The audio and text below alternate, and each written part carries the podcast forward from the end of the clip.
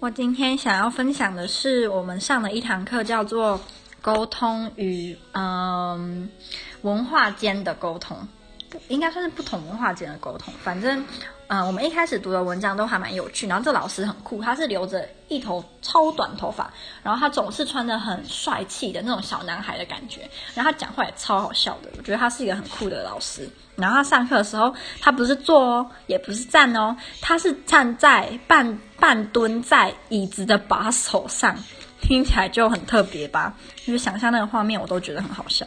好，然后我们最近读的文章比较晦涩一点，就比较学术。之前读的文章都是有趣、易易懂、好笑、好玩，然后最近读的都是比较艰艰深的文章。然后我们今天在谈的是。呃、，speech acts，我不确定它的中文会怎么翻，沟通行为，沟呃演讲行，我不知道。好，然后啊、我们有提到一个很有名的人，应该算是在 communication 这这一层面算是有名的人，他叫做 Austin，他是男生，然后他把我们说的话分为两种。一种叫做 performative，那 performative 这种分法是指你在讲话的时候，你讲的这句话，你期望听的人会因为你说的话而做出相对的行为，或者是有行动。那举例来说，呃，good afternoon 就是一个很好的 performative 的例子，因为 good afternoon 其实你在讲的时候，你是期望对方会给你回应的，你会期望对方也跟你说啊，good afternoon 会跟你打招呼。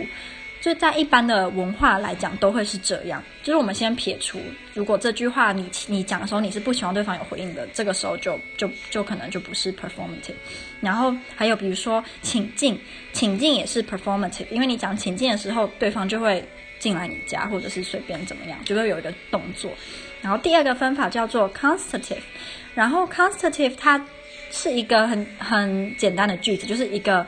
陈述事实的句子，例如我是女生，你是男生，啊、我在宿舍等等等这种句，呃，很讲直述句。然后问句是一个很具有争议的的一种句型，因为在很多语言跟很多文化，问句它同时可以具有这两种分法的。特质，所以问句，嗯、常常很难被分，然后或者是因为你的解读不同，所以问句也可能会是不一样的结果。然后，呃，这位学者他后来衍生出一个呃，felicity conditions，然后，嗯，他指的是说，如你要怎么样让你的 performative 的句子是。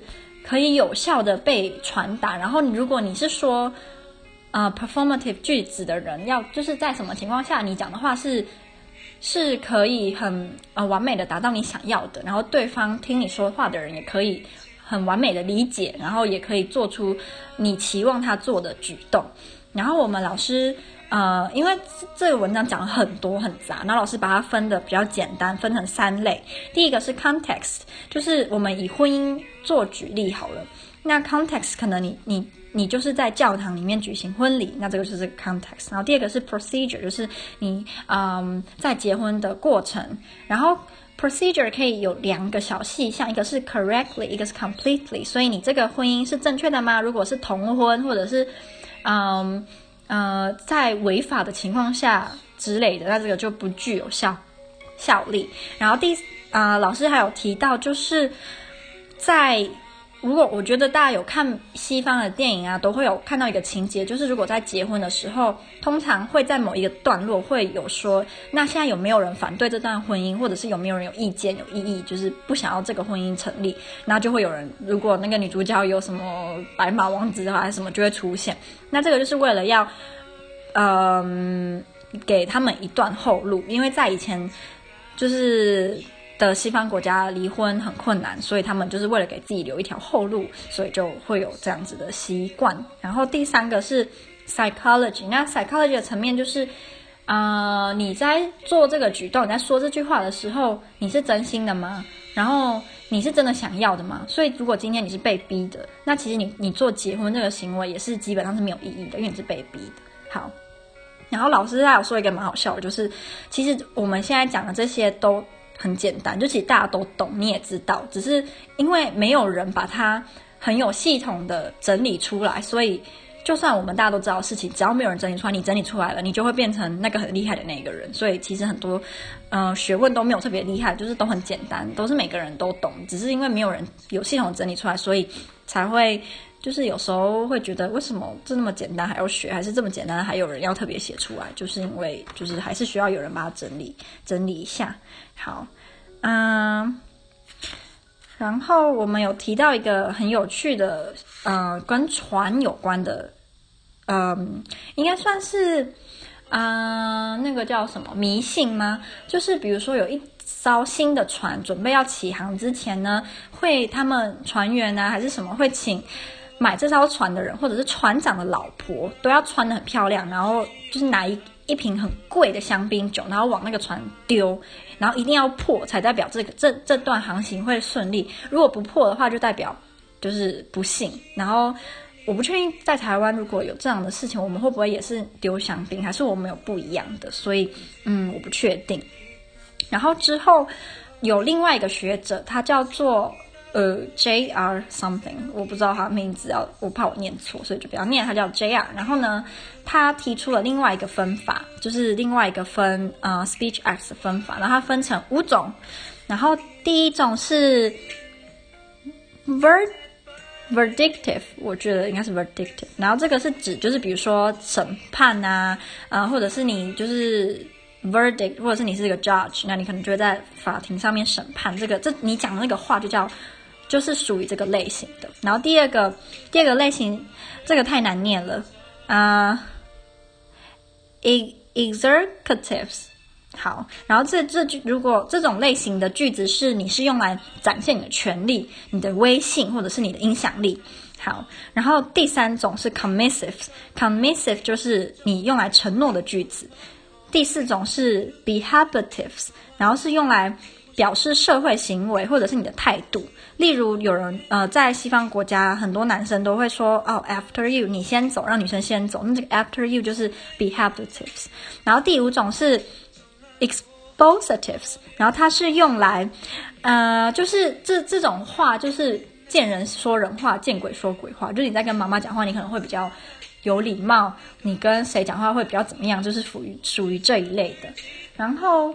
啊、我们后来有听一首歌，然后这首歌就是老师说是那种很没有意义的的爽歌，然后我们就用它的歌词来判断这些个是什么样的句子。然后大呃，OK，好，就大概今天在呃沟通课的时候，我们其实还有学到很多分类的方法，只是真的太太太杂太麻烦了，所以我只是大概说一下。然后我们今天上课有。就是在上高中的时候有看那个啊、呃《即刻救援一》的一个片段，就是最有名的那个，就是那个连恩尼逊打电话给那个绑架他女儿的人，然后在那边说，就哦我知道你，我不知道你是谁啊，我不知道你要什么，可是怎么样怎样，就是那一段，然后我们就有分析他他说的那些话各是什么，嗯、例如我们就有看说 I don't know who you are, I don't know what you want，这个是 constitutive，然后也是 representative。就是它是一个直述，就是我不知道你是谁，我不知道你要什么，就是一个直述。然后还有就是继续看什么什么什么，然后哦，然后老师有说，嗯，will 跟 be going to 最大的不一样就是 will 它是一个承诺，所以如果今天我说我会怎么样，我用 will，然后我没有做到，那代表我违反我的承诺，那我的后果跟我用 be going to 是不一样的。因为如果你用 be going to 的话，它可以是你你的打算，就是你你。你有打算要做某件事情，可是你并没有百分之百确定你途中不会遇到什么困难，所以这就是 will 跟 be going to 啊、不一样的地方。然后我们这堂课是就是在波兰的课有分两种，一种是 seminar，一种是 lecture。那 seminar 就是你一定要参加，就是你一定要上课，老师会点名。然后 lecture 通常是不点名的，对。然后 seminar 老师会期望你会跟他。对话，然后 lecture 就是老师讲话比较多，可是你还是可以有对话。所以，我们今天我现在上，我现在讲这个是我们在 seminar 上的课，然后我们还有在 lecture 还有上另外一个，然后也是蛮有趣的。然后我可能嗯会分另外一个讲。